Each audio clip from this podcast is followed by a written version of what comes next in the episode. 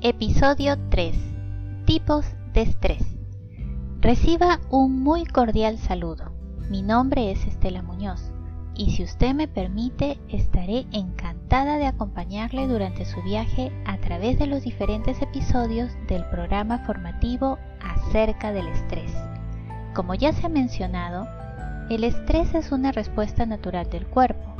Por eso no existe persona que no haya sentido estrés al menos en algún momento de su vida.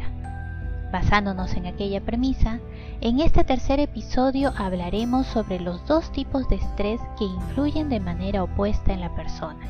Es decir, hablaremos sobre el estrés positivo y el estrés negativo.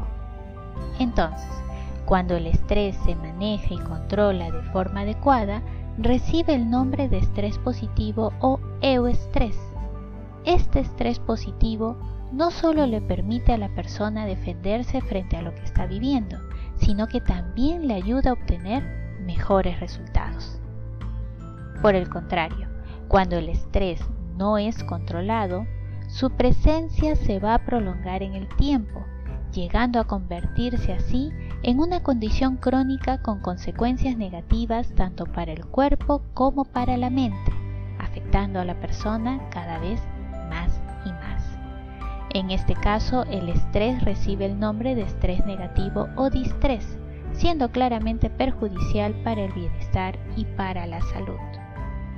Si desea repasar este tema, le invito a visitar la web Santore.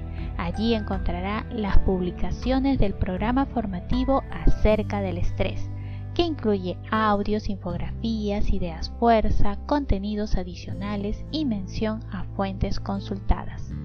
Muchas gracias por su asistencia y nos reencontramos en un próximo episodio. Chao.